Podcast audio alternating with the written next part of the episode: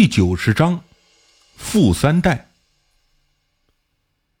到了晚上，方刚发短信给我，阿赞拍说此人不适合供奉山精，要我们自己考虑。如果非要成交，一旦出事，阿赞拍师傅不会给我们解决任何问题。山精不同于其他佛牌，你还是退款吧。我开始在心里斗争。那时候我的佛牌生意利润已经开始下滑。因为有越来越多的中国人到泰国旅游，他们在泰国请回无数的佛牌和古曼童，也有很多非生意人开始有意识的往国内带货，更不用说那些在泰国的中国留学生了。他们把大量低价佛牌卖到国内，用来补贴生活费，因为价格便宜，所以生意特别的好。对我这种专卖高端阴牌的人来说，冲击很大。前两年。从我手里出去的一条普通佛牌，可以轻松的赚到两三千元；效果好的阴牌四五千，特殊的生意美妆可获得上万甚至更多。比如给冯姐的植物人儿子小伟治疗，就赚了几十万块。但这种事情已经一去不复返了。现在我每条佛牌卖两千块都有人嫌贵，说网上的某某人也在泰国出货，才卖几百块钱。现在看到这笔生意能净赚五万块，就算和方刚平分，也有两万五的入账，我不得不动心。生意越来越难做，我想趁着这东西臭大街之前，尽可能的多捞一笔是一笔。就算再过两年佛牌比手机还普及的时候，我不做了也没什么可后悔的。在心里斗争了半天，我回复方刚说：“这笔生意我想做，就算有善后，我也不管了。”这种人没什么可怜的。方刚说：“你能确定不擦屁股，那就做，反正大家都有钱拿。”于是，我给老涂发了信息，告诉他立刻安排从泰国发货，到时候会通知他当面交易。老涂高兴极了，回复说：“老弟呀，以后我能转运了，老婆也不会再骂我了，说不定孩子还能变聪明呢。”哈哈。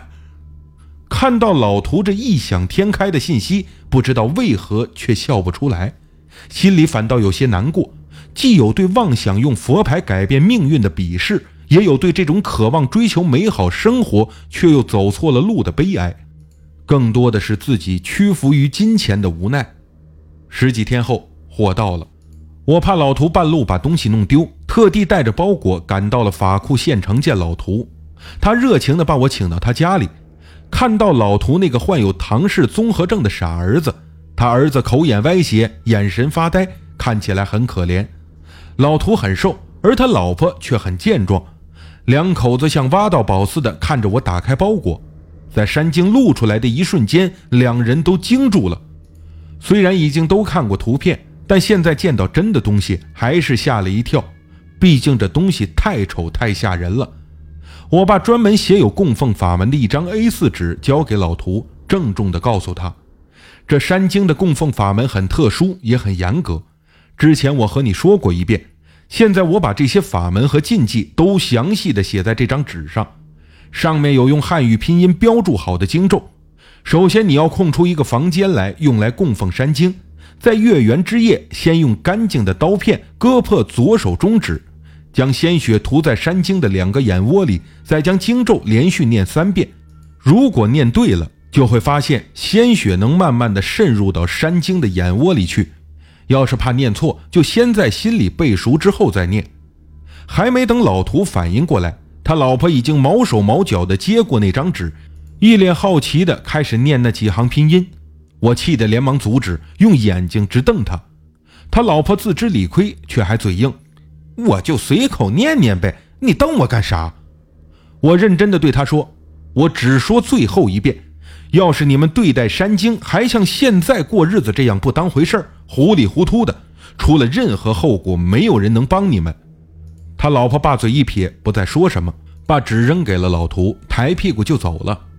老涂说：“这老娘们就这德行，你别管她。我这屋啊就是个两居室，我爸妈住那个屋。”我们三口人住这个屋，为了供奉山精，我明天就腾出一间房来。我问：“你们三口人挤在客厅里睡觉也够辛苦的。”老涂嘿嘿的笑了：“嘿嘿，我们娘仨不搬出去，我爸和我妈到客厅里去住。”我心想啊，刚才还真是高看他了。以他的为人和性格，能干出这事儿来不奇怪。我又说，谁搬出去我不管，那是你们家的自由。但山精只认一个主人，开悟之后就只有你自己能进房间看到他，你爹妈、老婆、孩子都不行。你死后，你的后代也一样。